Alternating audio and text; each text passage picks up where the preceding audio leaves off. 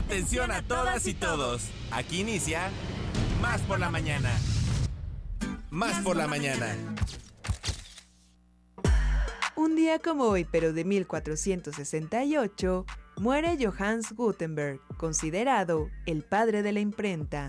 En 1870 se aprueba la decimoquinta enmienda a la Constitución de los Estados Unidos que garantizaba el voto de todos los ciudadanos sin importar su raza. Y en 1909 nace Simone Weil, filósofa, activista política y mítica francesa que formó parte de la columna Durruti durante la Guerra Civil Española y perteneció a la resistencia francesa durante la Segunda Guerra Mundial.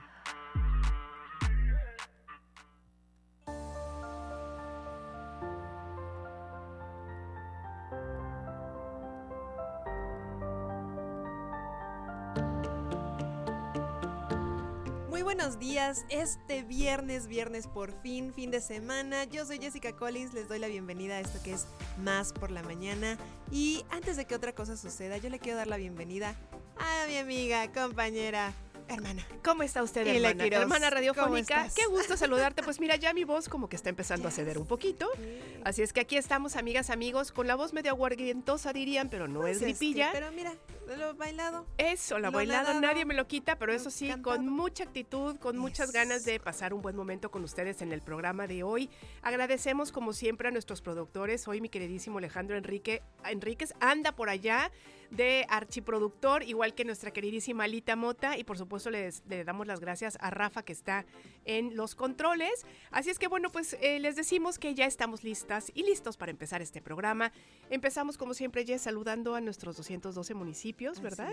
Y a los ocho estados vecinos con los que hacemos frontera.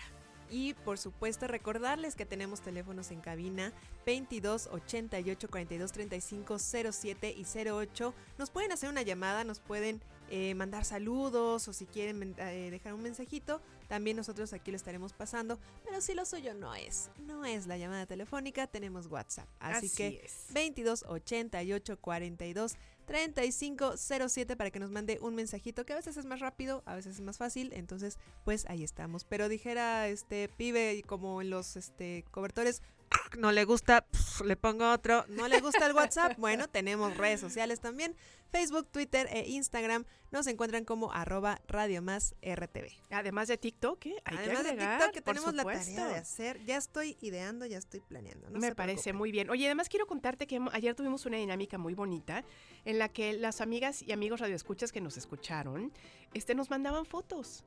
Entonces, por ejemplo, les Oh. decíamos que fue muy bonito porque era como si estuviéramos compartiendo sus actividades diarias, estuviéramos ahí sentados con ellos y con ellas. Así es que nos encantará que ojalá hoy Me también nos quieran enviar fotos y así podamos saber, este, mientras nos escuchan, qué están haciendo.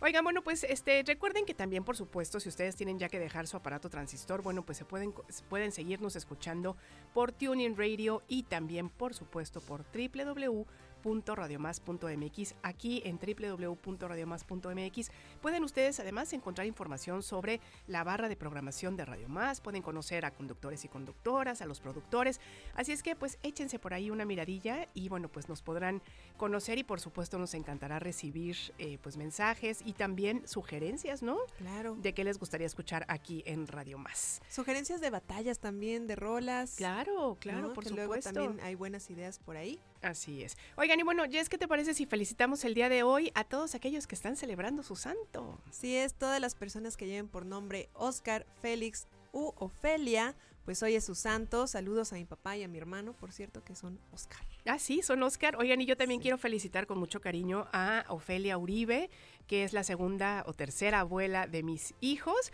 Así es que le mandamos un abrazo a Ofe. Si nos estás escuchando, te queremos mucho y que pases un muy feliz día. Y también, por supuesto, a todos aquellos Oscar y Félix, bueno, pues que disfruten mucho, mucho.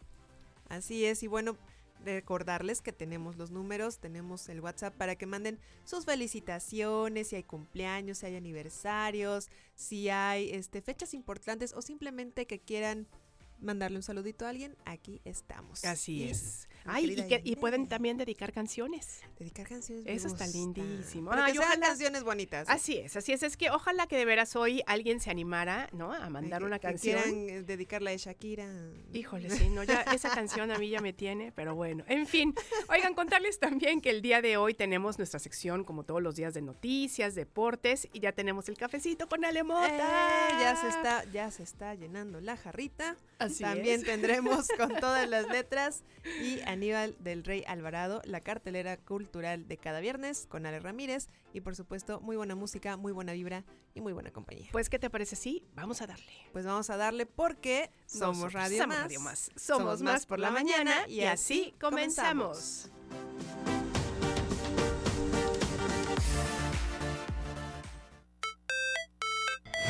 ¿Un cafecito? Un consejo, ¿Una idea? un contacto. ¿Una sorpresa? ¿Qué tal una respuesta? Estamos aquí para servirte. Como fuente de información, Como inspiración. como referencia Como puente para comunicarte con más personas. y como bocina para escuchar tu voz. Más por la mañana. La radio te sirve. Más por la mañana. Comenzamos ¿Cafecito? con Ale Mota. El lado buena onda de las cosas. Más por la mañana.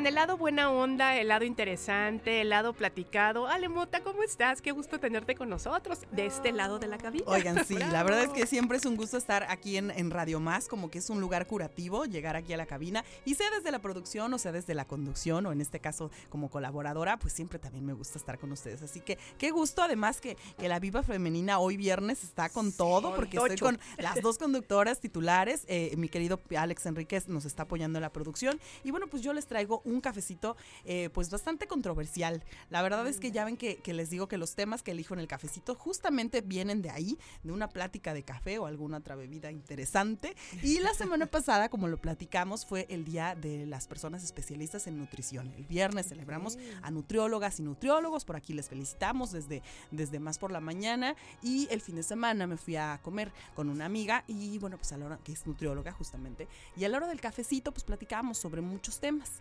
Corte A, en la semana sucede eh, que mm, eh, una, una revista de modas que se llama Mary Claire saca una portada en la cual sale Michelle Rodríguez, que es una actriz, es eh, una eh, Comediante. act- comediante estandopera, ¿no? Y, y muy reconocida, eh, eh, mexicana además, eh, que bueno, pues ella es una modelo plus size, ¿no? De esta, de esta talla grande. Entonces, bueno, pues eh, ha despertado una ola de comentarios impresionantes y entonces le dije a mi amiga, hay que tomarnos otro cafecito en la Claro. semana para volver a platicar sobre este tema, dado que mi amiga eh, es nutrióloga desde una visión eh, antidietas, eh, con como, como un body positive y bueno, pues estas nuevas culturas. Entonces yo quería platicar con ella y traer a colación el cafecito eh, justamente en este tenor.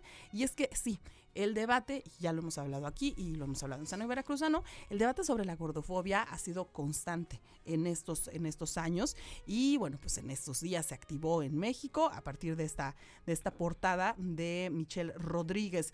De la mano de esta publicación, naturalmente, pues llegaron un chorro de comentarios, ¿no? Las, las redes sociales se inundaron de comentarios eh, denigrantes, algunos agresivos, eh, otros tantos positivos, claro. Eh, y bueno, pues el, la, en la mitad de semana, el miércoles, Michelle Rodríguez sube un video eh, con una respuesta que me parece por demás decorosa.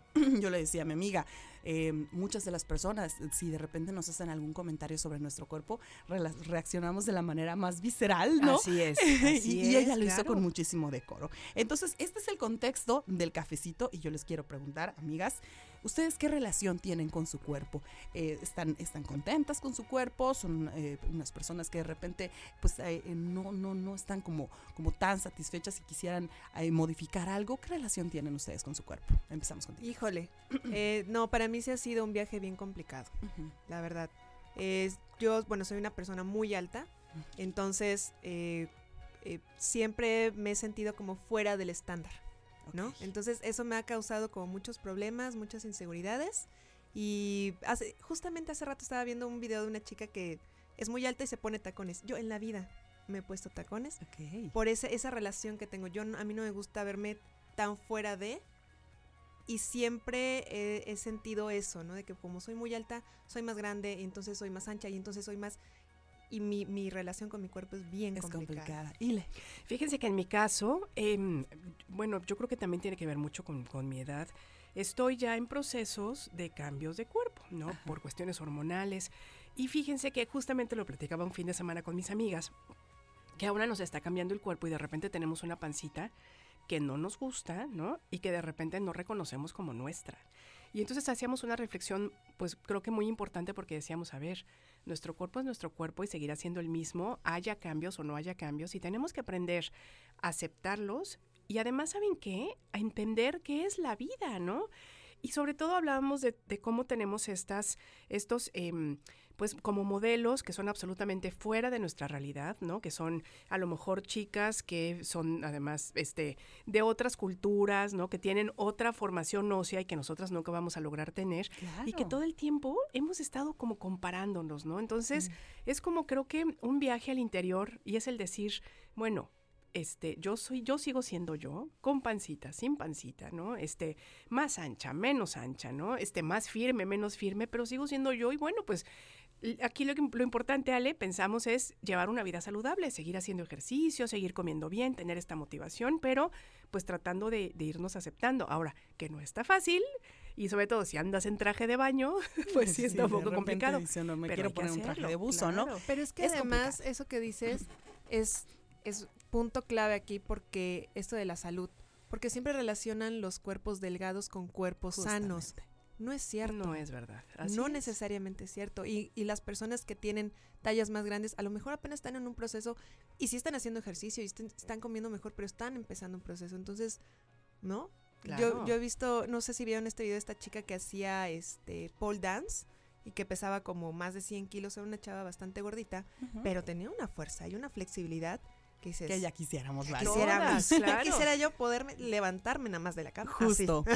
Y, y claro, aquí en el cafecito de Alemota no, no vengo a hacerles un abordaje clínico ni nutricional porque no es, no es mi rama, pero sí en, como, como un fenómeno social y sobre todo como, como mujer, ¿no? Eh, eh, soro- en, en tema de sororidad con esto que sucede y los ataques que se vieron Sí. fuertemente, ¿no? Eh, para entender un poquito y las personas que por primera vez están escuchando el término gordofobia, de acuerdo con la Universidad Nacional Autónoma de México, esta palabra gordofobia se define a la discriminación que sufren las personas que tienen obesidad o sobre- sobrepeso por el hecho de serlo, o sea, simplemente por el hecho de eh, tener eh, eh, pues unas libras de más. Entonces, a eso se refiere la gordofobia y eh, Michelle eh, Rodríguez hacía en este video que les comparto, que tenía un, un montón de vistas a partir de, desde, desde ayer, e- ella decía una, una expresión que me parece valiosa citarla y dice, no está bien hablar de un cuerpo ajeno, ni con el tema de la salud, porque si mi salud estuviera mal,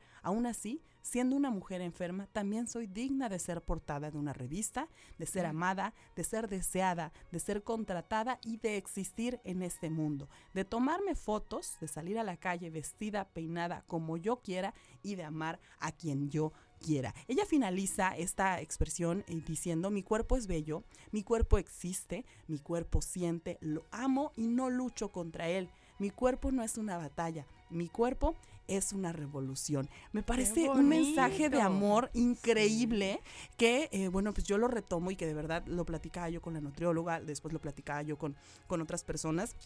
Y que claro, delgadez no es igual a salud, tampoco enfermedad. Y, y en, el caso de, de la obesidad, eh, en una persona de cuerpo robusto no necesariamente estará enferma. Muchas veces están, como dice Jess, en un proceso eh, de una alimentación o a veces son personas que tienen alguna condición metabológica o eh, resistencia a la insulina, otras causas que pueden comer saludables y tener una vida activa y aún así estar en un, en un cuerpo, eh, digamos, con, que no encaja en los estándares de belleza. Entonces, eh, yo les invito a conocer un poco más sobre el body positive, sobre el activismo corporal, que, que es un nivel todavía más arriba, y acercarnos a estas personas especialistas que nos van a orientar sobre pues sobre esto, ¿no? Sobre el amor propio. Desde Claro, que otra tiene un acompañamiento emocional, ¿verdad, Ale? Totalmente. Fíjense que justo eh, que, que cómo, las cosas se van este, uniendo. Fíjense que esta semana en Instagram yo vi una entrevista con Kate Winslet. Recordarán que Kate Winslet claro. es esta actriz que salió en este, En Titanic. es Y ella justamente, que bueno, ella es una mujer madura, hablaba de cómo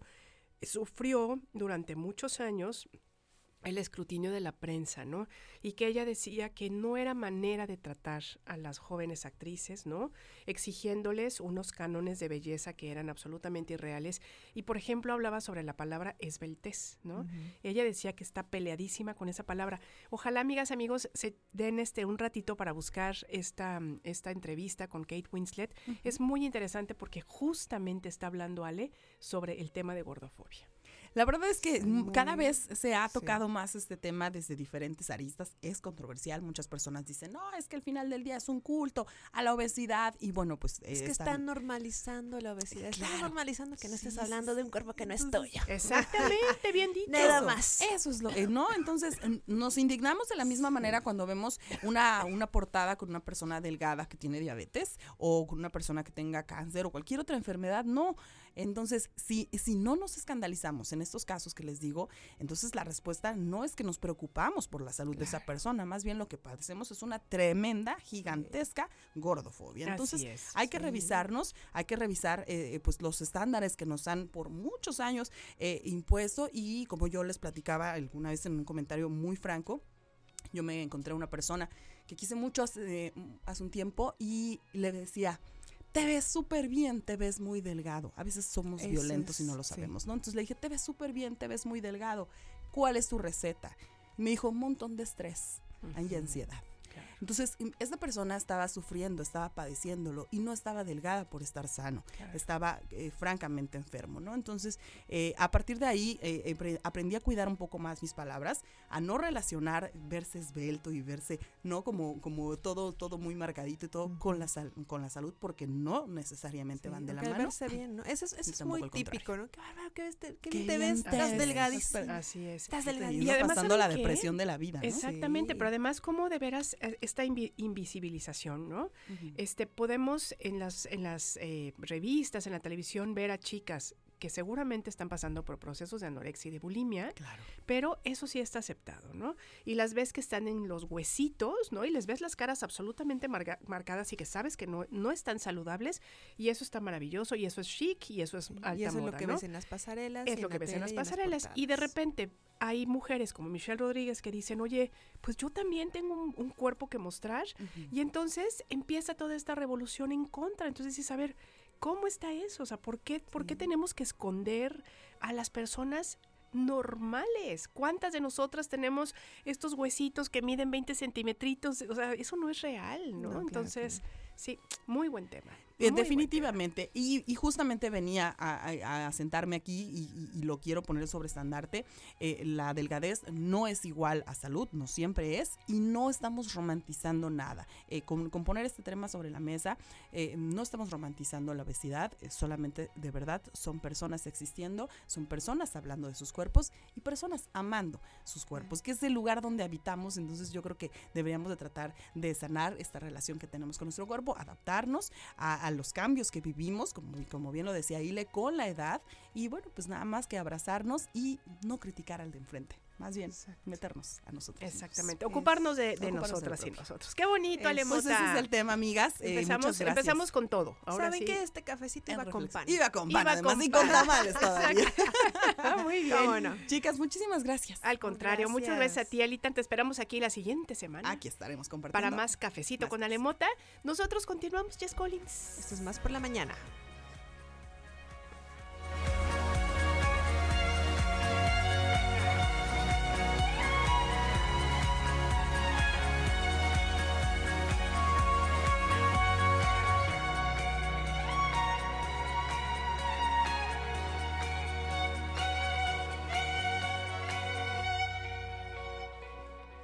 Continuamos con más por la mañana y es momento musical. Así es, tenemos el momento musical en este programa.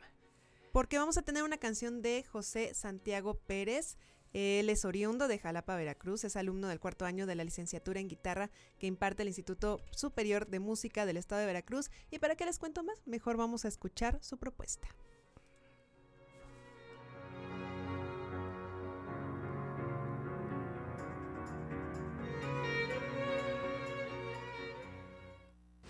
Información, empatía, igualdad, creatividad, buen trato y diversión. Se siente bien hacer comunidad, ¿eh? Más por la mañana. Bueno, a todas horas. La radio te sirve. Información, empatía, igualdad, creatividad, buen trato y diversión.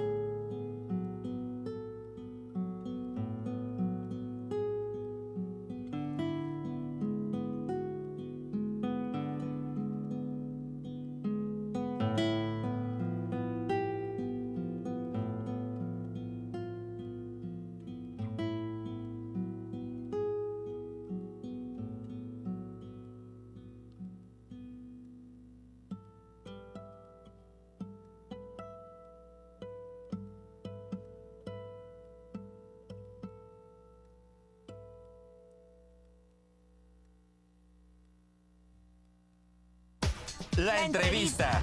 Más por la mañana.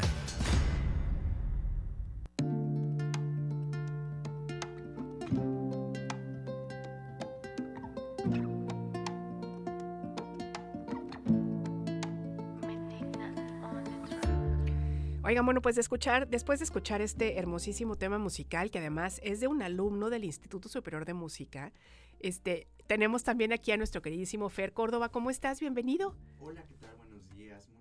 Gracias. Un gusto estar aquí. Ay, pues qué gusto que ya estés también con nosotros. Hoy estamos escuchando este de fondo Júpiter de, de Gustav Holst, que tiene que ver seguramente con los planetas de Holst, ¿no? Efectivamente. De hecho, eh, escogimos esta obra de los planetas por una, por dos cuestiones. Primero, hoy vamos a hablar un poquito de los metales. De estos instrumentos que están en la parte trasera de, bueno, hasta atrás de, de una orquesta y que a veces decimos, bueno, estos instrumentos que son los que brillan, son los que son de metal, son los que son maderas, porque siempre hay esa confusión. ¿Puedo contarles una anécdota? Son, los, son los que me despertaban, porque mi mamá me llevaba a la sinfónica desde muy chiquitita, y entonces llega un momento en que de repente ya estaba yo así como, como durmiéndome, y de repente, ¡pum! Se oían los platillos, y miren yo, dice Alejandro Enríquez, todos pasamos por eso, así es. Así es, bueno, son esos estruendosos instrumentos que llenan realmente una orquesta de sonoridad, de fuerza, de intensidad.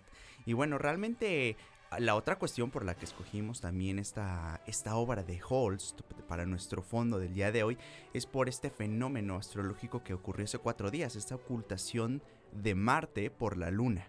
Entonces también es como que se juntó esta parte del tema de los metales con la cuestión astrológica y bueno, Holst fue el, el, el bueno para poder llenar el, el- tema de, de- fondo, ¿no? Bueno, hablando un poquito de, de los metales, que es el tema de- del día de hoy, eh, tenemos eh, esta sección que pertenece a los de viento metal. Los metales están hechos de un metal que es el latón. Y bueno, son, tienen diferentes mecanismos, tienen válvulas, pistones, tubos y al final tienen una campana, que esto bueno nos da la resonancia del instrumento. Y los clasificamos en cuatro, al igual que las cuerdas, por ejemplo, que también están clasificadas en cuatro, que ya hablaremos en un momento sobre las cuerdas. Bueno, los instrumentos de aliento metal también están clasificados en cuatro. El más agudo de ellos es la trompeta, que es el instrumento más antiguo de esta sección. eh, Y también es el más chiquito. Eh, de ahí tenemos el corno, que es este también. Bueno, es este digamos que es más chiquito porque está todo enrollado. Pero realmente eh, hace unos días estaba platicando con un cornista y me platicaba que ese corno, si nosotros lo desenrollamos, se hace una tira larguísima. Eh, quizá 3, 4 metros de ¿Qué puro tal? metal que está ahí enrollado y que eso genera toda esta resonancia, todo este, esta sonoridad que ellos controlan con la mano también, que es este instrumento que le meten la mano en la parte de la campana. Oye, Fer, pero ya saben que yo empiezo de preguntón, ustedes disculparán. ¿Qué pasa con el corno inglés, con el corno francés? ¿Sí, sí realmente se les dice así o ya no se les dice así, todos son corno? Cuéntanos un poquito. No, sí, sí, hay, hay una diferencia. Ambos instrumentos, bueno, tienen una sonoridad diferente y se va usando determi- en determinadas obras. Algunas, bueno, los compositores agregan el corno inglés, el corno francés, dependiendo de lo que necesiten en, en la sonoridad de sus obras. Entonces, sí, completamente.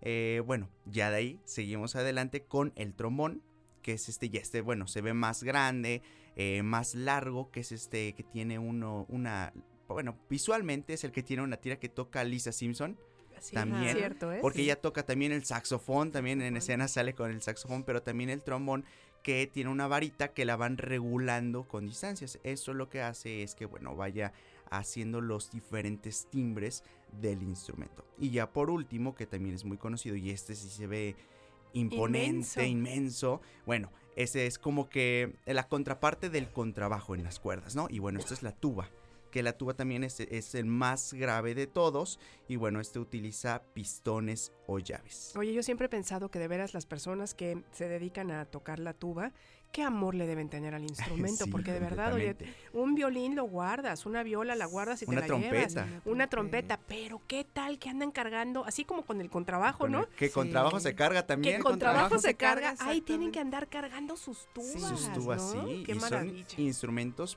Fíjense que, que lo más pesado de esos instrumentos, sea del contrabajo o sea de la tuba, es el estuche.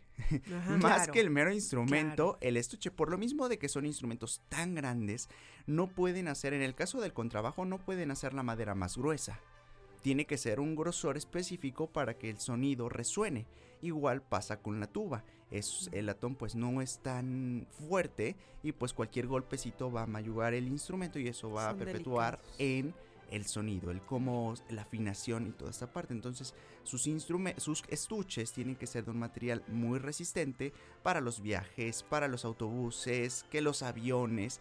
Y pues eso es lo que realmente hace pesado el instrumento. Sí, toda nuestra admiración para ellos y Ay, nos están sí, escuchando ellos y ellas, de verdad, ¿eh? Sí, porque hay de todo, ¿no? Y si les contara en, en las escuelas cuando se tienen que trasladar, ahí pidiendo taxis y moviendo, ya hasta se saben la historia con los surs, les mueven el asiento, meten y permítame, voy a meter esto aquí, voy a meter esto allá y llenan un contrabajo, lo meten en un sur. En un sur, fíjate qué tal. Sí, entonces Ya, sí. ya le saben. Ya le Ya saben toda esa parte.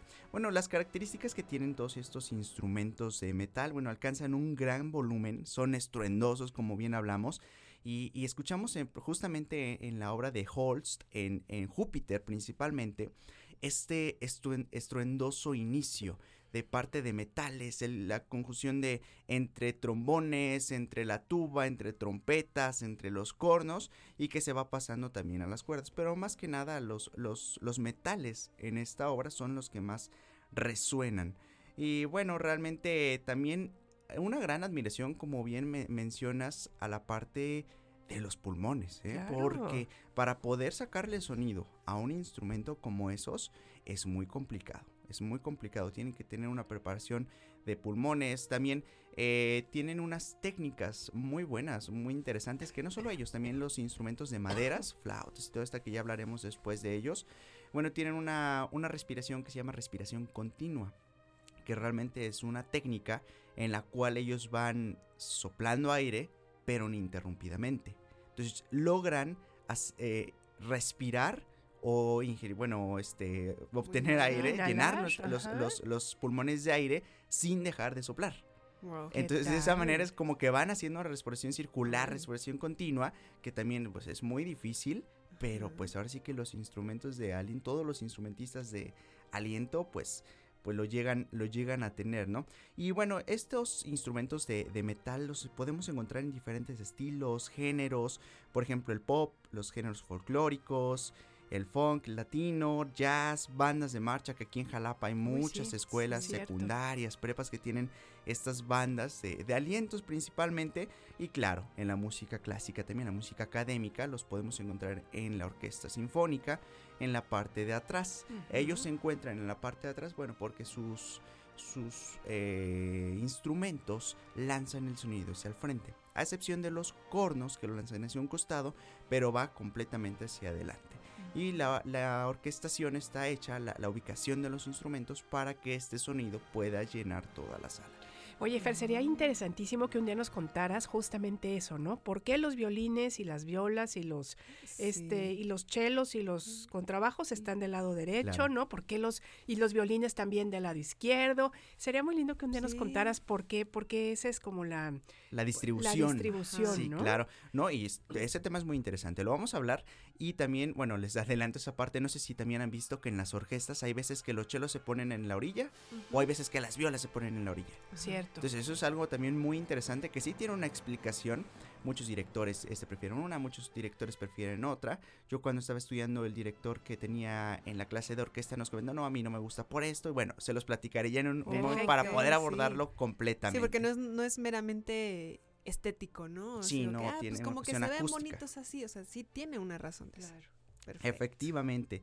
Y bueno, a partir de este tema, yo también quiero hacerles una invitación a todos los eh, las personas que quieran participar, que quieran aprender un instrumento de estos, un instrumento de metal, a todos esos jóvenes que justamente están en estas escuelas, estas secundarias, preparatorias, que tienen bandas de música y que quieran aprender un poquito o mejorar también sus, sus habilidades musicales, eh, a que se acerquen al Instituto Superior de Música del Estado de Veracruz, porque próximamente vamos a tener nuestra convocatoria de ingreso y eh, tenemos la licenciatura en ejecución de instrumentos orquestales y la cual en la cual se encuentran estos instrumentos la trompeta el corno el trombón la tuba ensambles de metales y bueno para aquellos también que no tengan eh, el instrumento, que empiecen a ahorrar también, el instituto tiene la posibilidad de prestar algunos instrumentos a Ah, sus alumnos. Entonces, eso, es una muy oportunidad bien, muy grande claro. para pues todos los jóvenes que bueno voy a empezar a ahorrar y todo bueno me van a, me pueden prestar algún instrumento pueden checar se pueden acercar preguntar al igual que también somos la única institución que también tiene becas becas a, a- a los estudiantes que pueden apoyarlos en cuestión de sus estudios que es muy importante que como estudiantes bueno tener este apoyo que el instituto también les ofrece entonces si tienen cualquier duda a, a todas esas personas a todos esos estudiantes bueno se pueden acercar a nosotros escribirnos a nuestras redes sociales, eh, regalarnos una llamadita. En estos días prefer- preferible en redes sociales, porque ahorita recuerden que estamos en el instituto en esta remodelación, así que van a tener ¿cómo un van? instituto. Muy bien, ya vamos avanzando, vamos por ahí del 70% Uy, más o Ah, menos. Genial. La- nuestra directora, la licenciada Marilena Castillo Hernández, siempre está ahí pendiente de toda esta parte de que se tenga lo, lo mejor para poder tener una educación de calidad. Que los alumnos pueden tener esas necesidades musicales que, que van a ayudarlos en sus estudios. Eh, ahorita estuvieron colocando unas cortinas blackout para pues obviamente que la luz no lastime, Ajá. revisar los paneles acústicos de las paredes, que las puertas estén bien selladas y que el, el sonido no moleste a los otros instrumentos, la Ay, cuestión de la alfombra, son cuestiones muy, son detallitos Sí, pero que son muy técnicos y muy importantes, Sí, muy ¿no? para que puedan funcionar bien en, en la cuestión del estudio, bueno, pues ella siempre está ahí pendiente de todo esto. Entonces, bueno, van avanzando. Están con la parte de los climas también, porque para el instituto, bueno, es un, es un edificio específicamente para la música y tiene muy buena iluminación también, que es algo muy importante. Y por lo mismo tenemos climas para esas épocas de, de calor, ¿no? Que sí, junio, julio, que son Ah, los sí. meses bien intensos, ¿no? Bueno, entonces se pueden acercar con nosotros. Y el día de hoy, de manera muy rápida, quisiera compartirles también dos efemérides que tuvimos en la semana, que fue el nacimiento de Yasha Heifetz, un violinista muy famoso que nació el 12 de febrero, el día de ayer, de 1901, y Fritz Kreisler, que justamente también nació el día de ayer, 12 de febrero de 1875. ¿Y por qué me gustó un poquito comentarles acerca de esos dos violinistas? Porque los dos son violinistas. Es porque, bueno, no sé si ustedes eh, les gustan los coches. Sí, pues Es- sí, sí, menos, sí. Ay, sí, ¿qué tal? No somos las más fans de no los somos, coches, ¿no? ¿verdad? Pero sí, sí, claro. Bueno, sabemos que hay coches como los Lamborghini, los Ferrari, estos autos, bueno, muy famosos por esta cuestión deportiva, por esta cuestión de que son muy caros también. Bueno, pues eh, si nos vamos a la parte musical, tenemos a los Stradivarius, a los. Guarneri, estos violines tan famosos, invaluables, que realmente llegan a costar cantidades impresionantes de dinero. Bueno, lo, lo que es interesante de estos dos violinistas es que ellos tuvieron una cantidad impresionante de estos violines. Eh, ahora sí que Yasha Heifetz, bueno, es un violinista muy famoso que tuvo dos Stradivarius, un Guarneri, que bueno, ya con tener uno ya es un montón. ¿no? Pero Fritz Kreisler, él sí, de verdad, cuando, cuando leí su biografía, yo sabía que tenía algunos, pero de verdad tuvo ocho Stradivarius. Qué cosa. 8 y tuvo cuatro Guarneri del Gesù, un Amati, un Giovanni Garciano, un Niccolo Gagliano, un Carlo Bergonzi, la copia del canon de, de Villon de Paganini, que un día hablaremos de todos esos violines, hablaremos a- en, en alguna vez, pero él tuvo todos estos instrumentos y llegó al punto donde tuvo tantos que a algunos Stradivarius eh, les ponen apodos y estos apodos van dependiendo del violinista que los, bueno, que estuvo con ellos parte de su vida. Y bueno, hay tres Stradivarius que tienen el nombre de Chrysler. ¿Qué te Entonces, parece? es impresionante la cantidad de violines que llegaron a tener estos violinistas. Oye, y este Chrysler nada que ver con los coches, simplemente. No. es- ¿ves? Porque como Sí. dijo coches, dije, ay, a lo mejor tenía que ver con la no, familia. realmente es por estos violines, ¿no? Muy la bien. cantidad y la- el precio que Claro. llegan a tener como estos coches tan caros Tan que hay caros. y Ah, pues tan ese tenía una, reservados. una muy buena colección, ¿no? Exactamente. Sí. Rápidamente redes sociales. Claro que sí, bueno, nos pueden seguir en Facebook como Instituto Superior de Música del Estado de Veracruz, en Instagram como arroba ismep.cef, en YouTube como ismep-tv y se pueden ahí mandar un mensajito sobre cualquier duda, estar pendientes también de nuestras convocatorias que próximamente van a salir con toda la oferta que tenemos de instrumentos y cualquier cosa se pueden acercar a nosotros. Ay, Pues pues Fernando gracias, Córdoba del. ISMEP, te agradecemos muchísimo, como siempre nos encanta, nos tienes así, mira, quisiéramos que no se acabara este la sección, pero bueno, es momento de seguir. Gracias Fer, como siempre. Vamos a un pequeño corte y regresamos. Mm, qué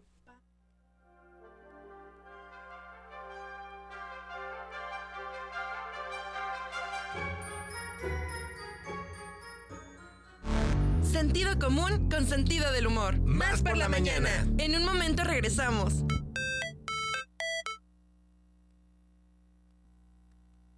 ¿Cuándo te sientes más al tiro? Con más energía, más claridad. Mm, más por la mañana. Estamos de vuelta.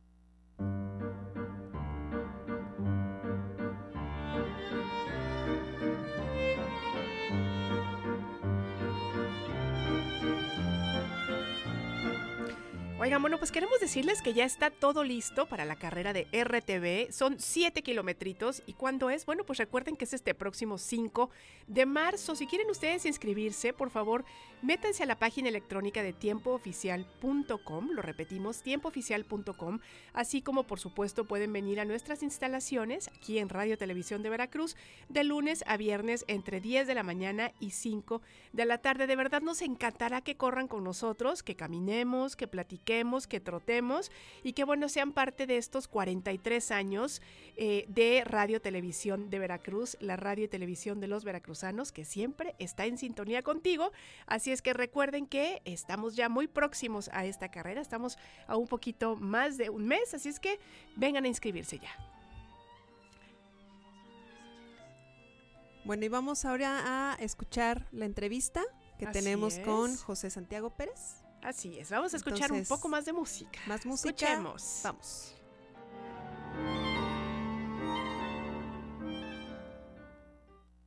La entrevista. Más por la mañana.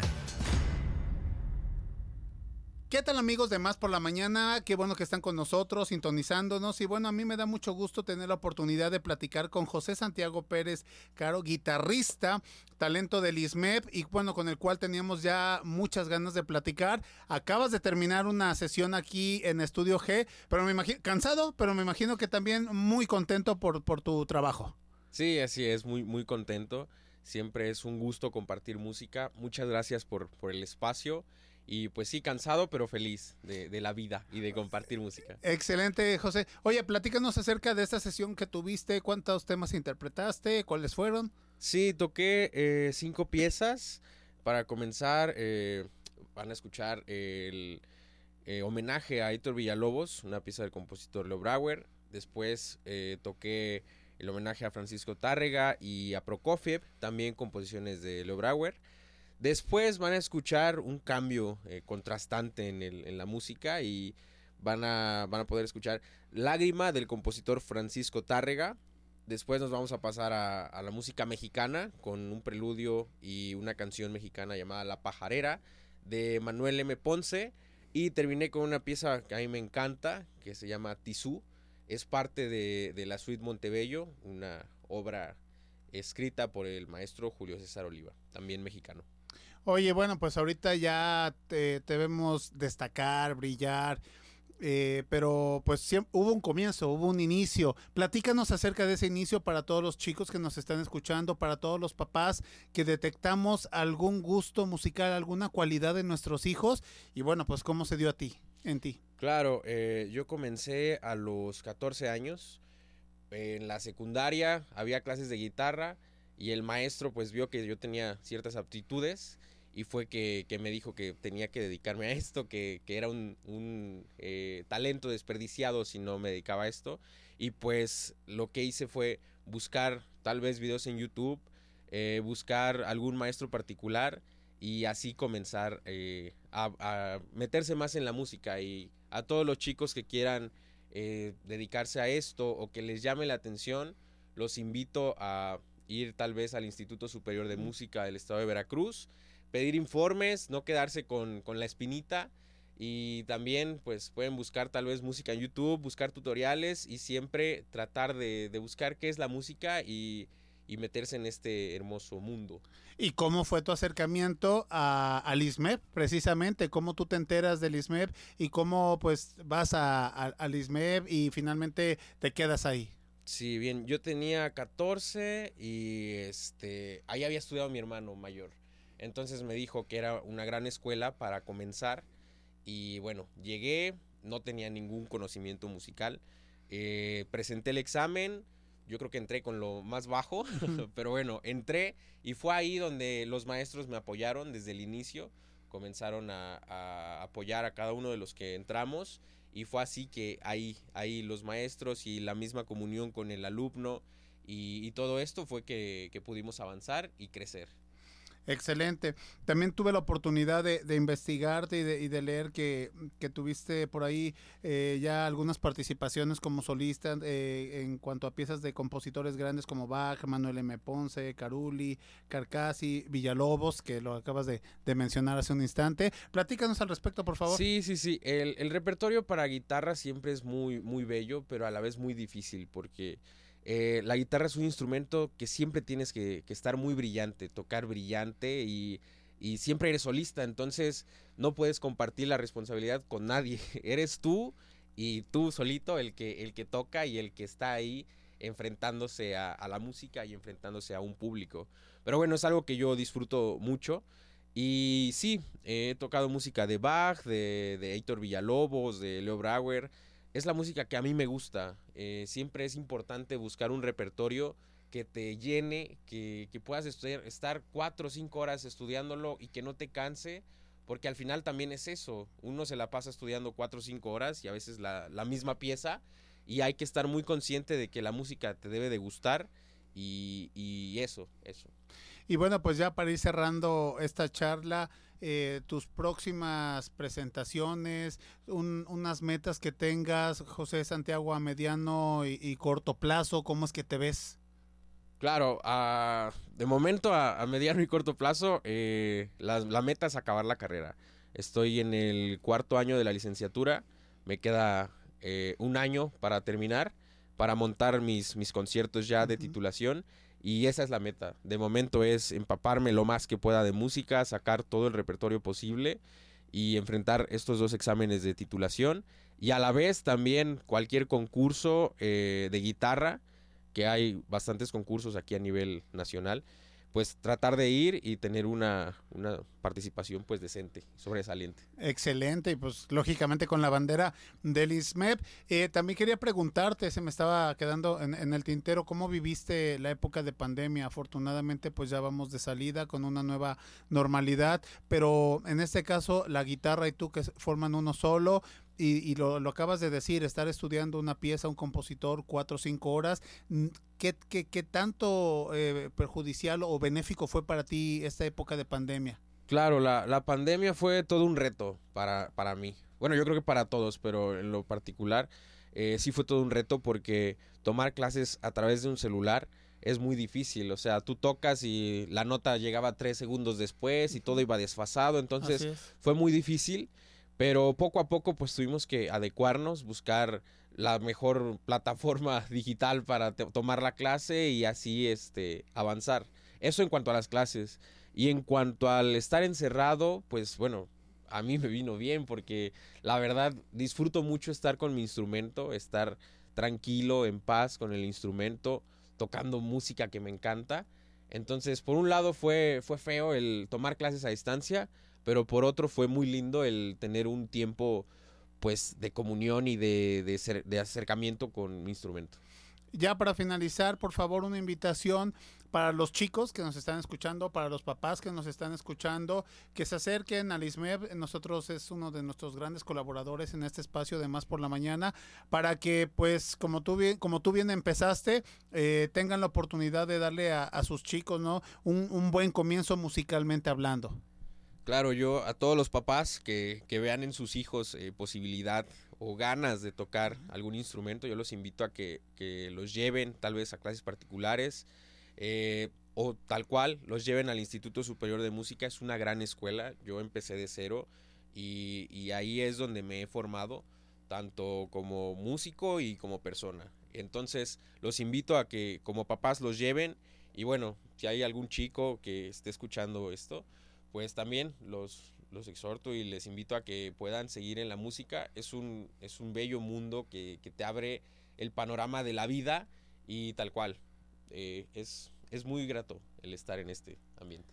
Excelente. Oye, pues muchísimas gracias, José Santiago Pérez Caro, tu tiempo. Te deseamos todo el éxito del mundo y esperamos verte y escucharte muy pronto. Gracias, gracias a ti.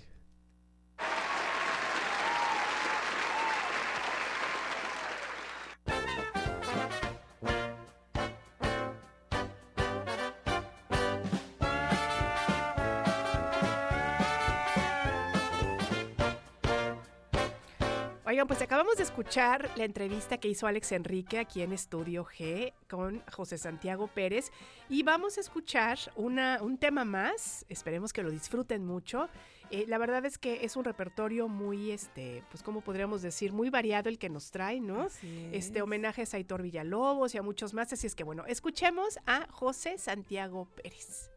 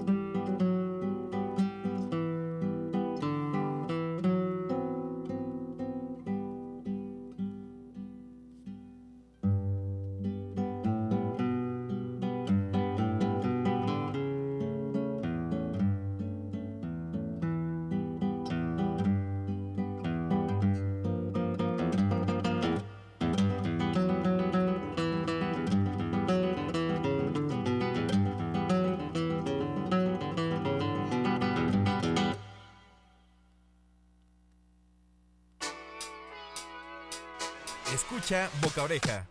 Más por la, ma- más por la mañana. Boca Oreja, con Jorge Bemenegui y Rafa Nelly. Escucha Boca Oreja. Más por la mañana.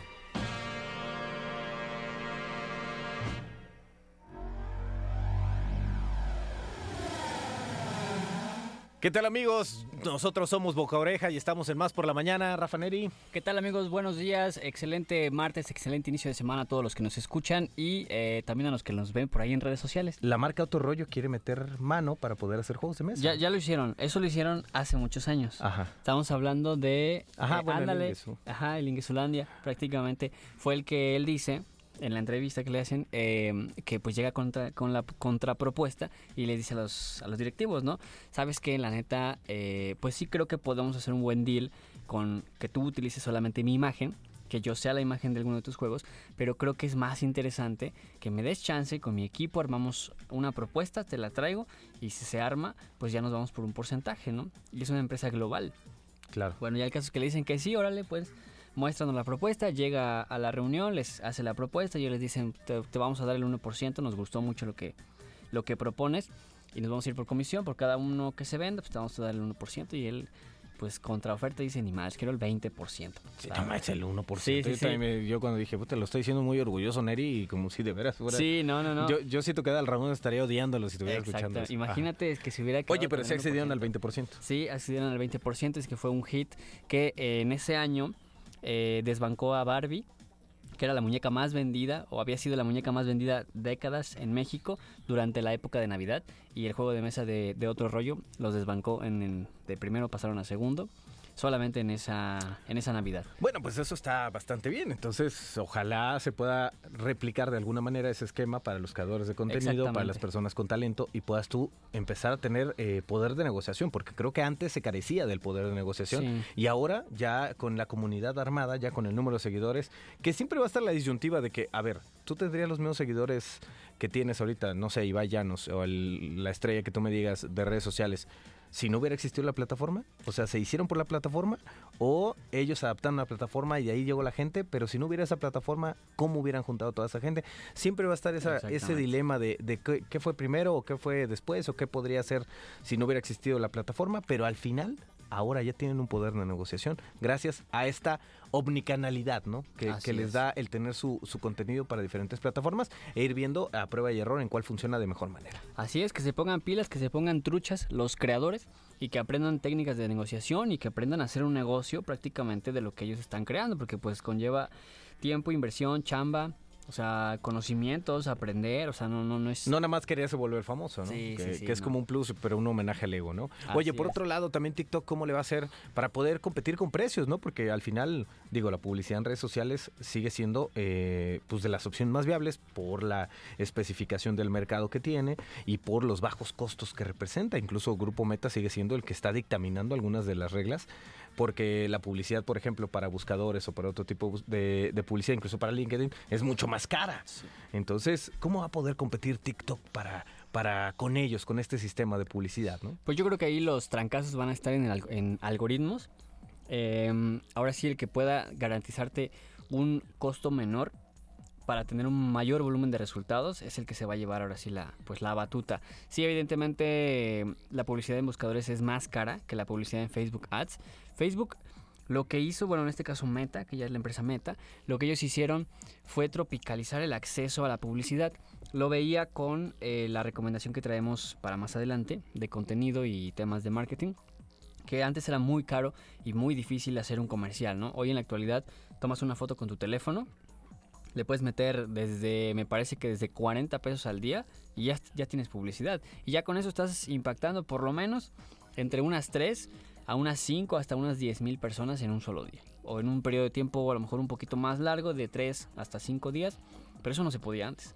Entonces, bueno, TikTok eh, yo creo que se va a meter más en el algoritmo, va, va a ocupar mucho esta herramienta del video marketing, de analizar em, porque su plataforma principalmente es de video, entonces yo creo que por ahí se va a ir el tema de la publicidad, por analizar el tiempo de retención, el tipo de, audiencia, la, la interacción que genera el usuario al ver estos anuncios y pues claro que tiene que bajar sus costos para competir bien. Además, tomemos en cuenta que TikTok pues, eh, va a recurrir a ir a la masa. Y cuando Sí. vas por cantidad, entonces tienes que reducir los costos. Reducir los costos nos permite a nosotros entrar a esta plataforma. Así que dichosos los que entren primero porque son los que van a disfrutar los beneficios. Así Sí. que no te tardes tanto porque eso vas a decir que TikTok era bastante caro cuando no entraste en el momento que tenías que entrar. Así que es muy importante la cuestión de los tiempos. Esto es por la publicidad para TikTok. Nos vamos con la siguiente tendencia que yo sí la he visto. Realmente me ha llamado mucho la atención. Es interesante. Porque, porque, por ejemplo, en Alibaba y en otros, eh, en otros eh, eh, marketplaces que manejaban en Asia ya lo hacían.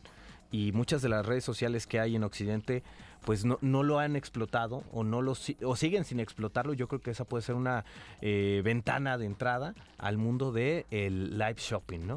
Así es. El live shopping es un, como su nombre lo dice, es, eh, bueno, no, no, no se traduce literal al español como comprar en vivo, porque... Eso sería en español en literalidad, pero no, sería como, como lo que hacía CB Directo. Yo creo que sería lo más parecido, que tampoco era en vivo algunas veces. Sí, no, bueno, más bien ahí era grabado, totalmente, la, la mayoría de las veces era grabado. Un falso vivo le llamamos nosotros aquí en radio. En Latinoamérica se empieza a ver y se empieza a ver principalmente en México eh, en los grupos de Facebook. O sea, no el live en el grupo, sino yo hago mi live en mi página y de repente si estoy en 40, 50, 100 grupos, ahí te va la publicación. Que ese ha sido uno de los grandes compartir. aciertos de meta, los grupos de, de Sí. venta, ¿no? Y que lo pueden aprovechar muy bien. Gracias a nuestros amigos de Más por la Mañana.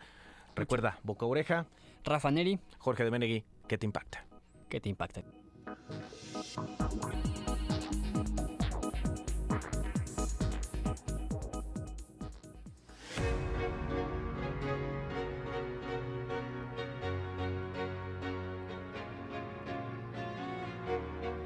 Muy bien, bueno, pues ya escuchamos boca a oreja, muchos saludos para los conductores. Y bueno, pues queremos decirles que recuerden que estamos ya listos, ya entrenaron para la carrera RTV, En recuerda eso que son, estamos, son eso siete kilómetros, ay, vale la pena hacer el esfuerzo, ¿no crees? No, y aparte, este, eh, eh, es de cerro a cerro, o sea, vamos a ver de, de salir desde un cerro y vamos a llegar hasta el cerro de la galaxia, que es, esa es la buena, esa es la buena, la subida buena. Así es, fíjense que, bueno, pues ya les decía, este, Jess, que es- vamos, es una carrera de cerro a cerro. Les contamos que empieza en la calle Aguascalientes, frente a la entrada del Cerro del Macuiltepec, y bueno, pues vamos a ingresar a él, vamos a cubrir una distancia de 3 kilómetros, que realmente no es tanto, y bueno, podemos llevarnosla despacio porque, Sí. pues sí es un poco de subidita, y después volveremos a tomar la calle Tepic, saliendo del cerro, para dirigirnos a la avenida Jalapa. Por supuesto que siempre resguardados, muy cuidados, este, cuidando que la eh, vialidad esté tranquila y siempre, bueno, pues, eh, pues, bueno, siempre viendo que todos los corredores vayan de lo más seguro posible. Recorreremos esta arteria principal de nuestra capital y de ahí entroncaremos con la avenida Ruiz Cortines hacia allá la Secretaría de Finanzas, de Finanzas, perdón, y de ahí arranca- arrancaremos el ascenso al Cerro de la Galaxia, que es la casa de Radio Televisión de Veracruz. Así es que recuerden, este próximo 5 de marzo, Jess Collins, esta carrera 7K de Radio Televisión de Veracruz. Ya te voy a llevar a inscribir en este momento. Yo ya tengo mi playera porque Eso. acuérdense, acuérdense que ya este son son las personas que se inscribieron o que se inscriban primero, pues son las que tendrán asegurada su talla. Así Entonces, pues yo quería tener mi, mi playera bien. Perfecto. Me Ahora lo que nada más falta es que te rastremos para que te vengas a caminar, más. trotar, correr con nosotros. Pero ahí, ahí vamos a estar, ahí vamos a estar. Y recuerden que es un buen momento para venir con la familia, venir con amigos, e incluso con las mascotas. Es un buen momento para convivir. Así es que bueno, ya saben, este próximo 5 de marzo la carrera 7K de Radio Televisión de Veracruz. Nosotros vamos a una pausa, ¿verdad, Jess Collins? Vamos a un pequeñísimo corte, no le cambie, esto es más por la mañana.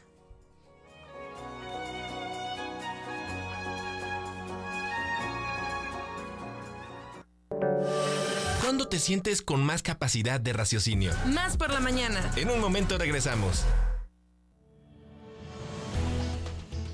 La Comisión Nacional Forestal informó que en Veracruz, al corte del 26 de enero, se tiene el reporte de 15 incendios forestales con 23.99 hectáreas afectadas, sobre todo en bosques de pino de los municipios de Perote, Guayacocotla y Villaldama, además del bosque de encino en Maltrata y Nogales. Asimismo, indicó que han firmado tres convenios de colaboración para la integración de brigadas de protección de manejo del fuego en los municipios de Guayacocotla, Maltrata y Uxpanapa. El gobernador Cuitláhuac García Jiménez recibió en Palacio de Gobierno al embajador de Reino Unido en México, John Benjamin. En la reunión se presentaron los detalles del proyecto del corredor interoceánico del Istmo de Tehuantepec y se realizaron los enlaces para una reunión académica, comercial y medioambiental relacionada con el café de altura veracruzano. Por segundo día consecutivo, el peso mexicano se fortaleció, abriendo este 2 de febrero a la alza y cotizando en 18.52 pesos por dólar, alcanzando un nuevo récord en casi cuatro años y medio. En dos jornadas, el peso ha acumulado una ganancia de 1.7% o 32 centavos. Este nivel representa el más fuerte de la moneda mexicana desde el 1 de octubre de 2018. La Facultad de Medicina de la Universidad Nacional Autónoma de México dio a conocer que fueron inaugurados en sus campus los primeros baños neutros. A través de un comunicado detalló que dicha infraestructura propicia nuevas formas de integración comunitaria desde un paradigma de convivencia que favorezca la pluralidad. La Facultad de Medicina indicó que en estos baños no se divide su uso por un género determinado y puede usarlo toda la comunidad que busque un espacio de neutralidad. En Reino Unido se vive la mayor jornada de huelgas en 11 años, con escuelas cerradas, trenes paralizados y funcionarios ausentes en múltiples ministerios. Los paros en numerosos sectores se realizan para pedir mejores salarios frente a una inflación del 10.5%. Cerca de 20.000 escuelas en Inglaterra y Gales se vieron afectadas por el primero de siete días de huelgas convocadas para febrero y marzo por profesores de educación primaria y secundaria. El libro de récord Guinness reconoció a Bobby, un mastín del Alenteño de 30 años y 267 días de edad, residente en el municipio de Leira, en Portugal, como el perro más longevo del mundo. La organización del premio indicó a través de un comunicado que Bobby, nacido el 11 de mayo de 1992, no es solo el perro más viejo viviente, sino el más viejo hasta la fecha en todo el mundo. Cabe recordar que el récord del perro más viejo con vida lo tenía hasta ahora Spike, un chihuahua de 23 años de edad. Con todas las letras. La comunidad de Más por la Mañana Con el orgullo de Más por la Mañana. con todas las letras. Con Aníbal del Rey.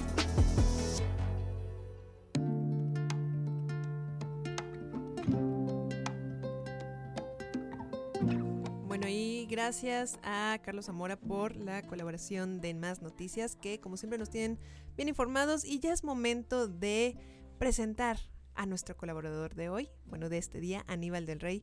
Muchas gracias por estar Hola. aquí. Oye, te presentamos con todas las letras. Con todas las letras, por ser. Claro, ¿cómo favor. Muy feliz, ya es viernes. Ya es viernes. está padrísimo, ¿no? Oye, aparte el día está súper riquísimo. Hoy en Jalapa está El fresquecito, ¿no? Hermoso, Yo me venía encanta. caminando y mira, el pelo me hacía así, me volaba. ¿Cuál modelo de pero sí, pero, Secret? pero sí bajó la temperatura, ¿eh? Hay, Pero- que, hay que taparse el pechito porque Sí, porque bajó la ya. Por el chiflón. Así es. Oigan, amigas, hoy estoy muy contento porque quiero contarles de un tema que me gusta un montón.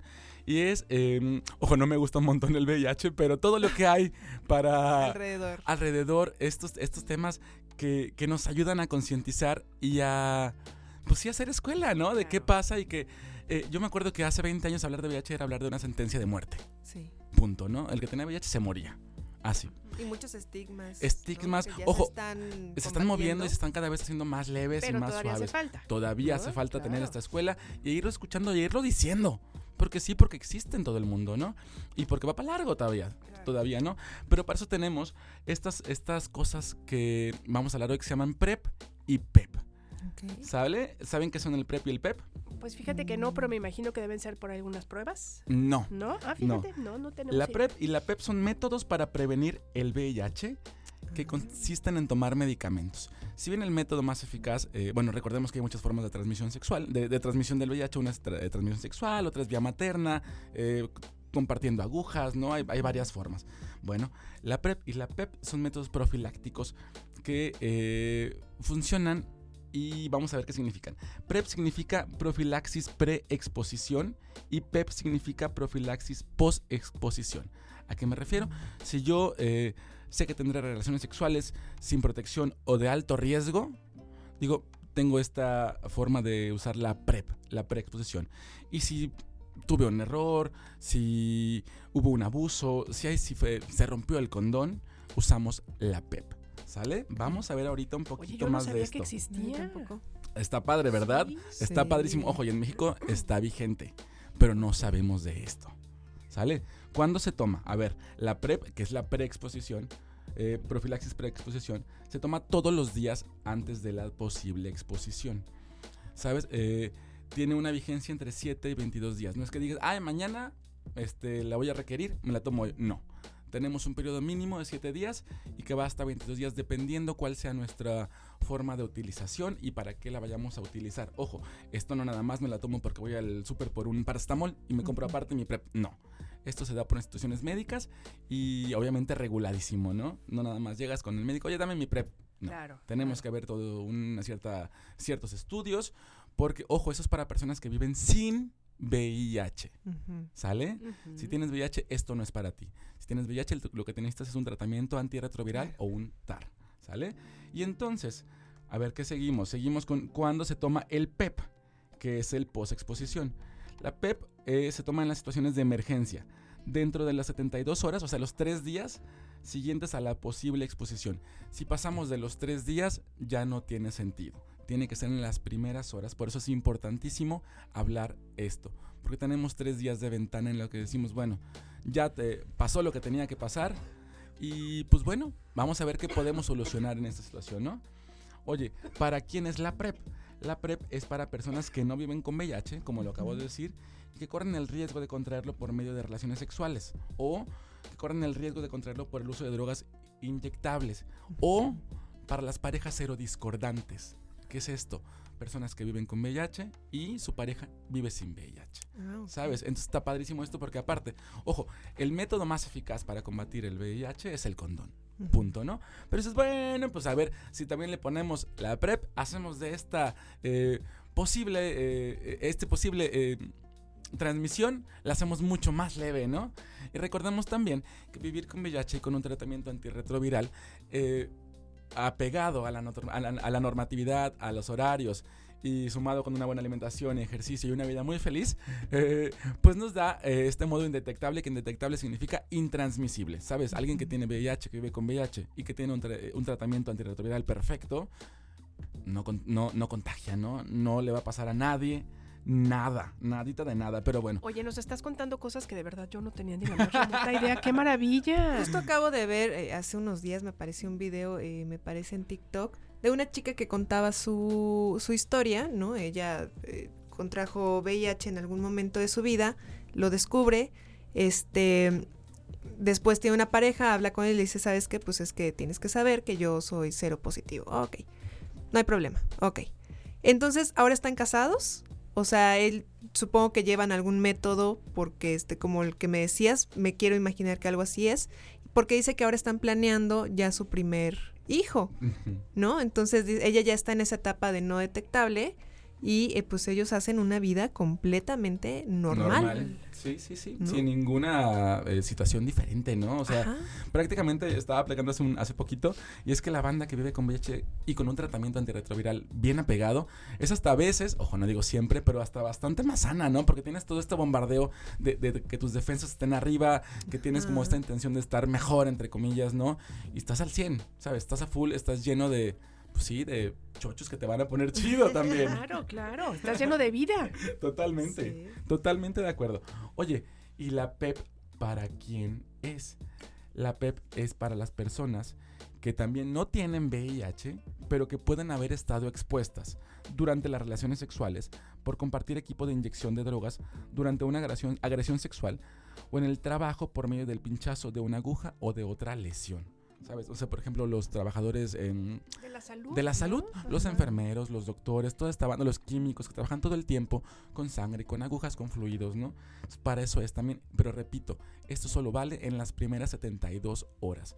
Y es, oye, pasó esto, esto, el otro, ¿qué tratamiento te voy a dar? Oye, además es importantísimo lo que nos estabas diciendo, que no es que tú puedas llegar a la farmacia y decir, vengo por el PrEP claro. y vengo por el PEP, Me ¿no? dan O unas sea, aspirinas y por ahí resto. Exacto, ¿no? O sea, Así se es. necesita que haya una receta médica, que haya Así todo un es. estudio previo, etcétera, etcétera, ¿no? Así, Merito, no nada más llegas y ya tienes que ir siempre. Ojo, la automedicación es terrible, ¿no? En cualquiera de los sentidos. Estamos muy acostumbrados como mexicanos a automedicarnos todo el tiempo. Yo tengo un complejo de enfermero, por ejemplo. Entonces yo quiero recetarle a todo el mundo sin pensar en las consecuencias, ¿no? Estamos hablando de medicamentos eh, altamente químicos, altamente tóxicos, ¿no? Es, es, es una terapia bastante intensa que sí es eficaz, por supuesto, pero que pues no podemos estar jugando con ella. Entonces tenemos que ir con nuestro médico, eh, de preferencia con instituciones de salud eh, públicas, ya sea IMSS eh, o, o la parte federal, ¿no? También, porque son, eh, las otorga el gobierno, las otorga el Estado, las otorgamos en este Estado. Oye, ¿Sale? estamos todos con cara de, oh, Es el tipo de cosas que se deberían saber y no se saben. que no se saben, así es. Oigan, y el uso, el, eh, el- la eficiencia del PrEP. Eh, el uso constante de la PrEP puede reducir el riesgo de contraer el VIH hasta en un 99%, ¿sale? Y si usas drogas inyectables hasta en un 74%. Entonces está padrísimo. Y la PEP, que es la post-exposición, eh, cuando se toma correctamente y muy rápido, despuésito de lo que haya pasado, es bastante eficaz. No es 100% segura, porque, ojo, el, el- el contacto ya estuvo, ya está, ¿no? Entonces, recordemos que este es un virus muy inteligente, muy canijo y que muta muy rápido. Entonces, puede que haga efecto y tiene una, una eficiencia muy alta, sin embargo, no es 100% seguro, como nada en la vida, ¿no? Por supuesto, además, claro. Oigan, ¿y cómo se obtiene? Ya lo repetimos muchas veces, ¿no? Pero lo repetimos una vez más. Y es, tenemos que ir a nuestra institución de salud, a nuestra eh, clínica, a nuestro médico y explicar exactamente lo que pasó o lo que va a pasar. Y eh, nuestro médico, nuestra doctora, nuestro doctor nos dirá exactamente lo que tenemos que hacer. Si es IMSS, si es ISSSTE, si es eh, cualquier institución pública, tenemos que asistir y comentar con todas las letras lo que pasa. Claro, y que además saben que me parece muy interesante porque en el momento en el que te acercas, seguramente te podrán dar todavía más información, ¿no? Así es. sobre este toda esta toda esta eh, situación y que entonces puedas tomar decisiones de una manera mucho más informada y mucho más segura. ¿no? Así es. Ojo, y también está padre que sepamos que eh, la PrEP, que es la preexposición, eh, sí nos ayuda a prevenir el VIH, pero ojo, nada más eso. O sea, no claro. embarazos, no sífilis, no eh, herpes, no gonorrea, no cualquier otra enfermedad de transmisión sexual. Solamente el VIH. Que ojo, que es muchísimo, ¿no? Pero sumado con otros eh, eh, Sí, técnicas, si otros se puede métodos. evitar, ¿no? Eh, Ponerse en riesgo, pues. Claro, totalmente. Qué ¿no? mejor. Pero bueno, esa es una recomendación para que vivamos nuestra sexualidad felices, seguros, sanos y plenos. Ojo, y siempre, siempre, siempre. Con mucha responsabilidad. Con mucha responsabilidad. Sí, claro. Exactamente. Qué bonitos, qué bonito. Qué Porque aparte es viernes. lo que iba yo a decir. Pues, viene hoy porque es viernes. Y hoy Hay que ser toca. muy responsables. Oigan, pero yo quiero decir, ya, ya- ya llega la mamá, ¿no? La mamá ya regañona. Bueno, sí, hay que ser responsables hoy, pero también todos los días. claro. No nada más porque es viernes. Totalmente de Muy acuerdo. bien. Oye, pues muchas gracias, querido Aníbal. Nos encanta que estés con nosotros y además que nos vengas a ilustrar sobre temas que de verdad desconocemos. Entonces, le Ojo, estás yo haciendo también mu- desconocía un poquito. mucho bien ¿eh? a la sociedad. Ay, qué lindo. Muchas gracias. Ojo, yo también lo desconocía un poquito. Tuve que pedir referencias con un amigo que se llama Ramsés Hidalgo, que es un doctor, un doctorazo, que le dije, oye, ayúdame por favor, porque sí sé un poquito, pero no al 100. Claro. Entonces tenemos que ir aprendiendo. Yo también voy aprendiendo con ustedes. Perfecto. Oye, pues nos encanta y aquí te esperamos la siguiente semana. Muchas gracias. Muchas gracias. Nosotros continuamos. Esto es más por, Por la, la mañana.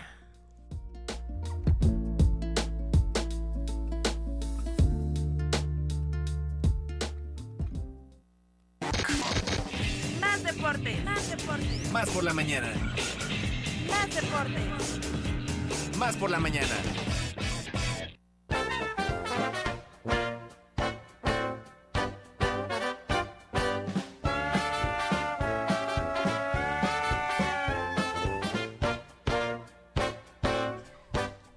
Oigan, pues ya están con nosotros nuestros queridísimos huracanes deportivos que a mí hoy la verdad es que me van a encontrar un poco de bajada. Así es que sea, por favor, hermano rival, sea usted misericordioso conmigo porque hoy, hoy no vengo tan rápida de mente. Sí, tan rápida, ¿eh? Buenos días. ¿Cómo está? Diana. Ah, está Es que sí, estoy un Bueno. poquito. Baduel. Bellado Buenos Baduel. días, hermana rival. Jessica Collins. ¿Cómo está? Hermano Mucho rival, allá, allá están los controles ahora. Está en está- los controles está. el día de hoy.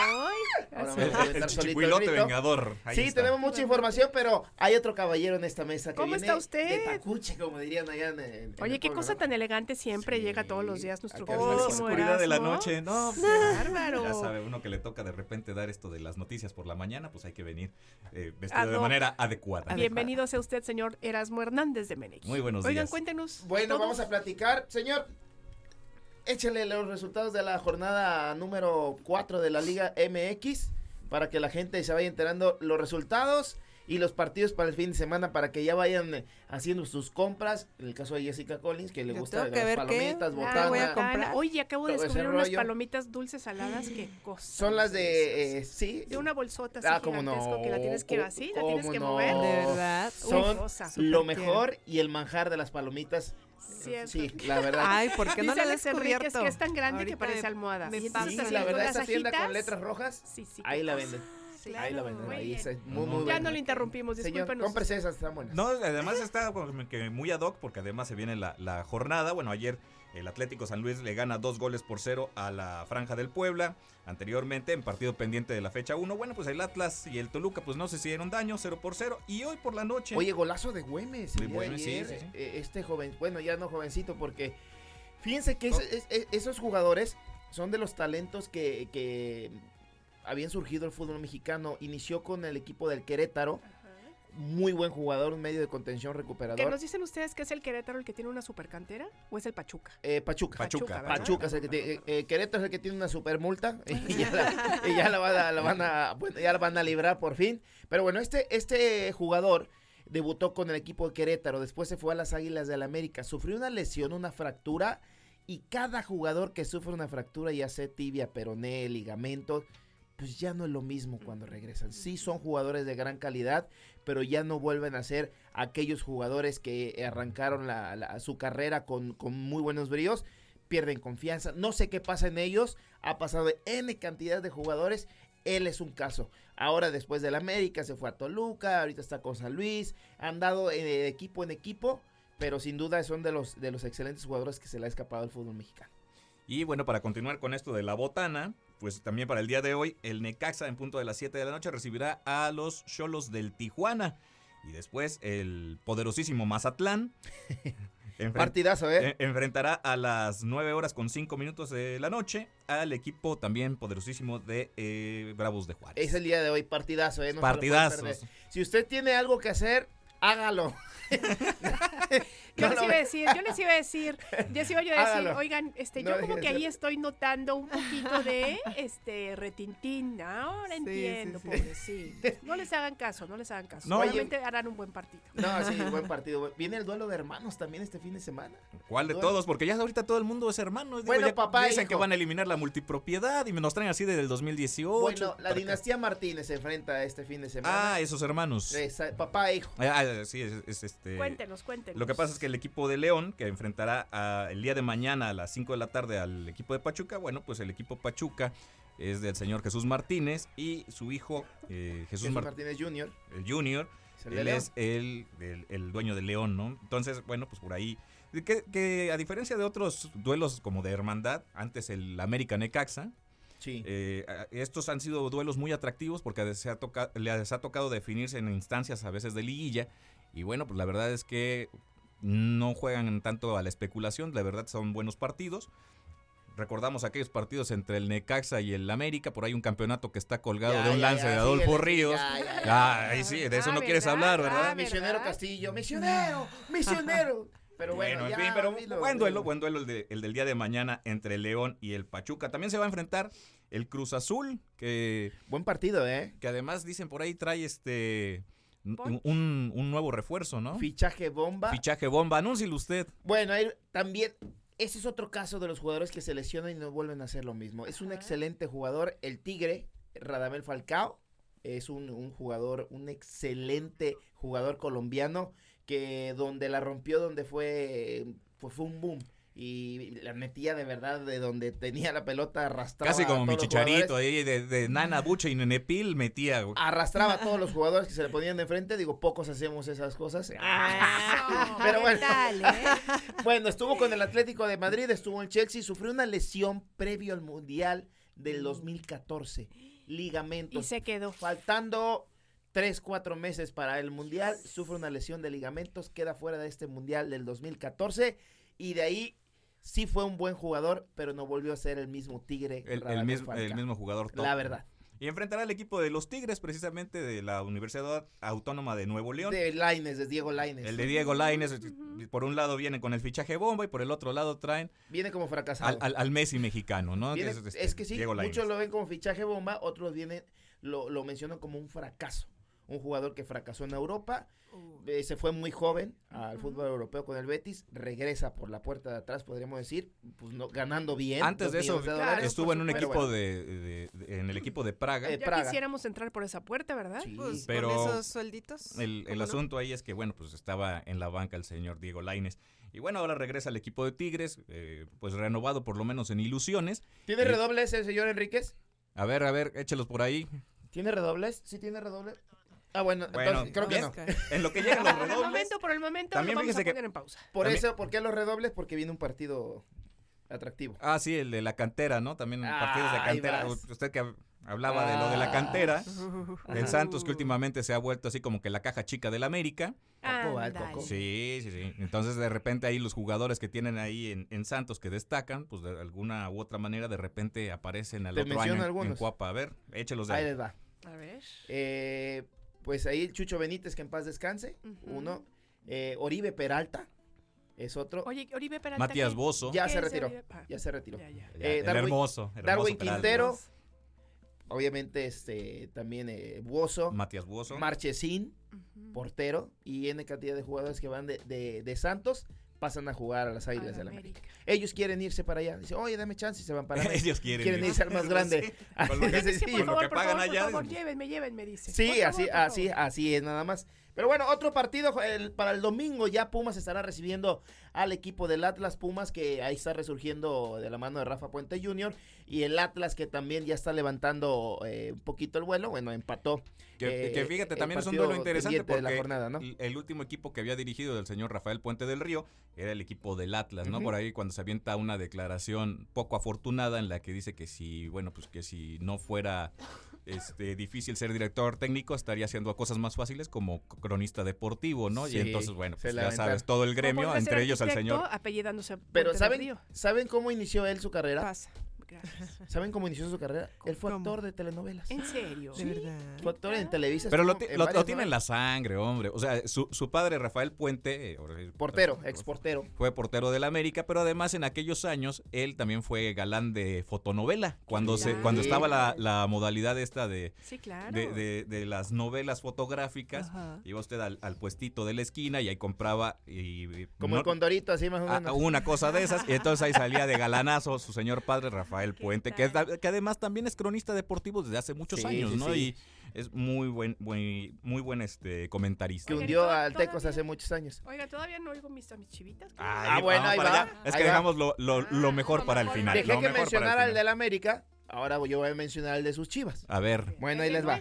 Las poderosísimas y gloriosas Chivas Rayadas del Guadalajara, el equipo más popular de México. ínquese por favor. Sí, me, me quito el sombrero, partidazo también, ¿eh? Si usted tiene cosas que hacer, no deje de hacerlas. Nada, es cierto, va a ser buen partido. La verdad va a ser buen partido porque las Chivas van a recibir al Querétaro.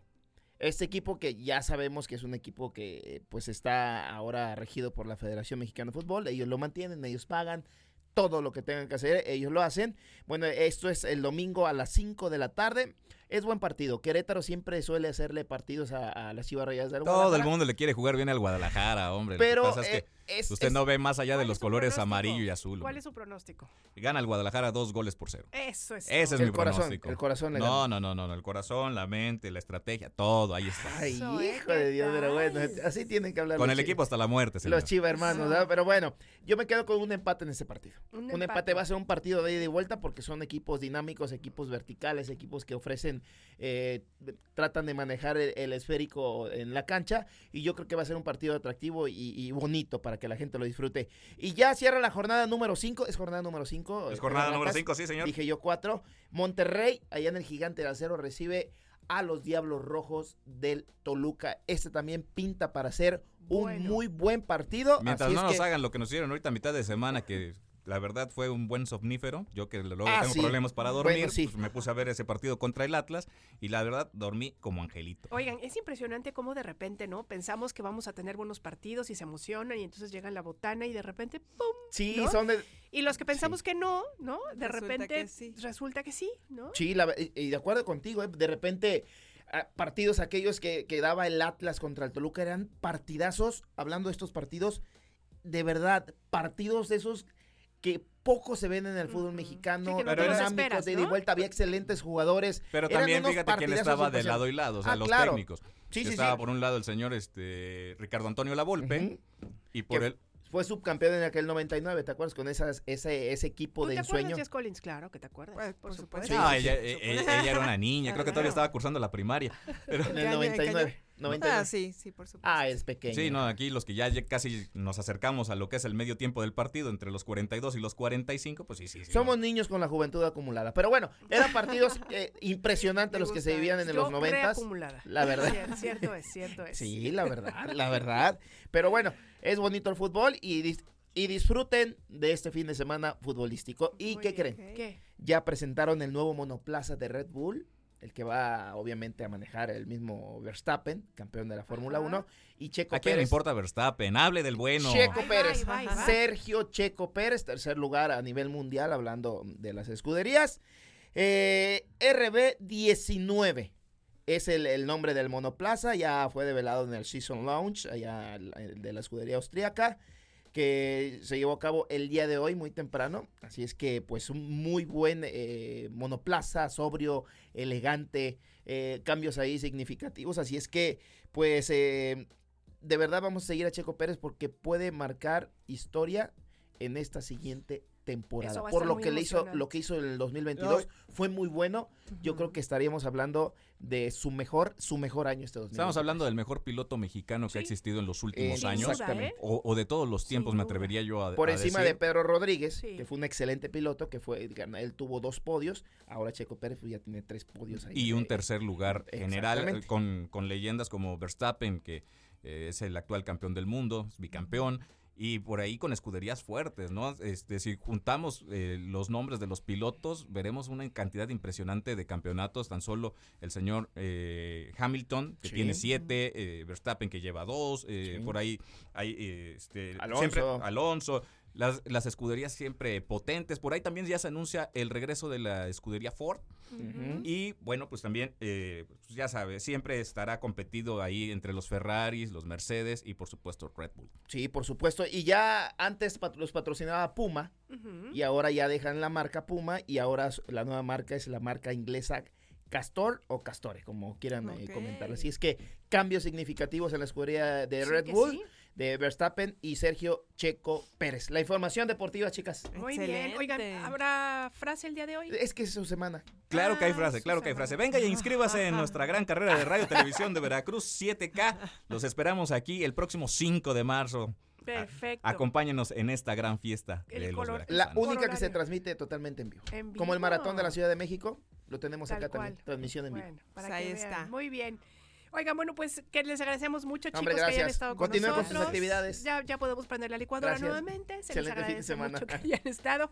Vamos a escuchar un... Diga usted. No, no, no, decía que ya pueden regresar a los niños a la escuela, ya, Ah, sí, ya. ya, no hay problema. Ay, el mío Muy ya va a guardería. y- Ay, cosas. Ay, cosas. Oigan, bueno, pues vamos a escuchar un tema más de nuestro invitado musical el día de hoy, José Santiago Pérez. Así es que, bueno, pues escuchemos.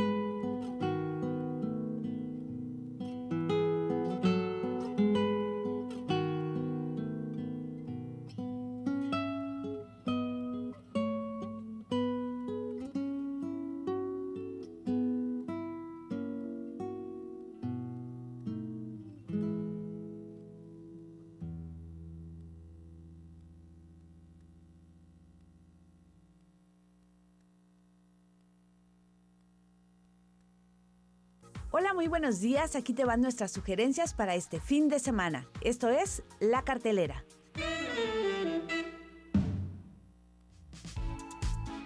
Esta semana, Foro Cultural Carmela Rey tiene una programación mágica para ti. Viernes 3, Aladín. Sábado 4, Cruella. Domingo 5, Maléfica.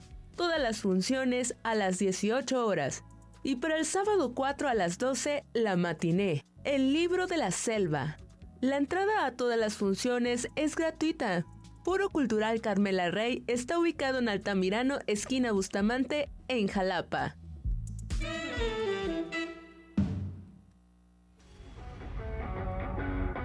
Se armó la carnita asada, mi gente. Los de Guesa Cabaret, especialistas en el tema, están ofertando dos talleres online para pura gente liosa. Introducción al cabaret político mexicano. Imparte Ricardo Zamora, del 10 al 12 de febrero, de 18 a 21 horas. Informes al 55 27 63 58 53. E Introducción a la improvisación teatral, a cargo de Isaeli Guevara, del 17 al 19 de febrero, de 18 a 21 horas. Informes al 2283 02 32 88. No hace falta tener experiencia.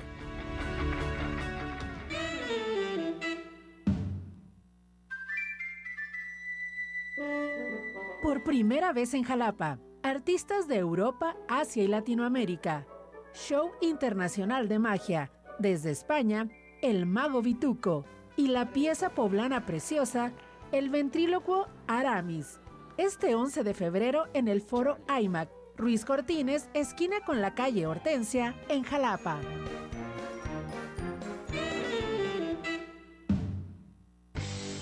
Una manera diferente de abordar la ciencia e interesar a las infancias.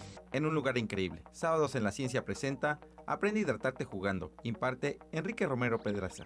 Este sábado 11 de febrero a las 11 horas en el Museo de Antropología de Jalapa. Invitan la Academia Mexicana de Ciencias y la Universidad Veracruzana.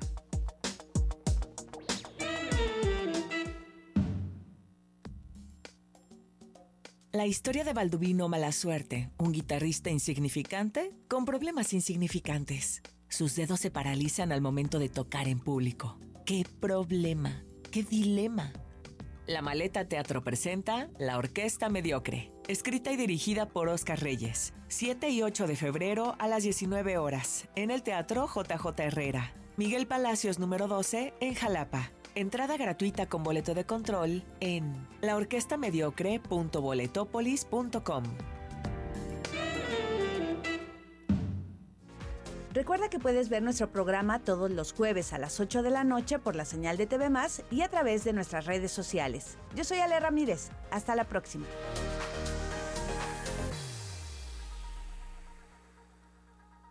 Más por la mañana.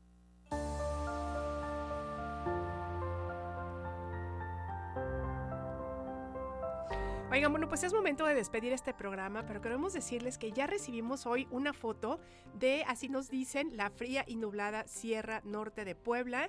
Le agradecemos mucho de verdad que nos haya mandado esta foto. Aquí podemos ver eh, un paisaje, la verdad es que, híjole. Puebla también es un estado Padrísimo, precioso. sí. Y bueno, pues eh, nos dice, fíjense que yo sí me apunto a dedicar una canción dedicada para mí. Se llama Bandera de Porter. Nos manda eh, abrazos. Igualmente le mandamos un abrazo muy, muy, muy, muy radiofónico. Y fíjense que justamente con esta canción que nos pide nuestra amiga o amigo, no supimos ¿No este su nombre, nos vamos a despedir este programa el día de hoy con Bandera de Porter, Jess Collins. Perfecto, y pues no sin antes agradecerle a todos quienes nos sintonizan, muchas gracias. Ya es fin de semana, así que nos escuchamos hasta la próxima semana. El lunes va a haber una recopilación de lo mejor que ha habido hasta ahorita, porque pues es feriado, ¿verdad? Así Y se es. tiene que descansar. Nos un poquito. efectivamente, nos escucharemos en vivo el día martes. Por favor, Martes. ah, por favor, acompáñenos. Y bueno, pues muchas gracias a nuestro queridísimo Alex Enríquez, que hoy estuvo de súper productor. De verdad, Eso. nuestro hermano Pulpo. Muchas gracias también a es Rafa el que está ahí. A Rafita, muchas gracias. A Rafa Guevara. Y bueno, por supuesto, a ustedes, amigas, amigos, que nos hicieron el favor de sintonizarnos. Jess Collins, como siempre, un placer. Un gusto, Yole Quiroz, y pues que tengan excelente fin de semana. Así es, disfruten.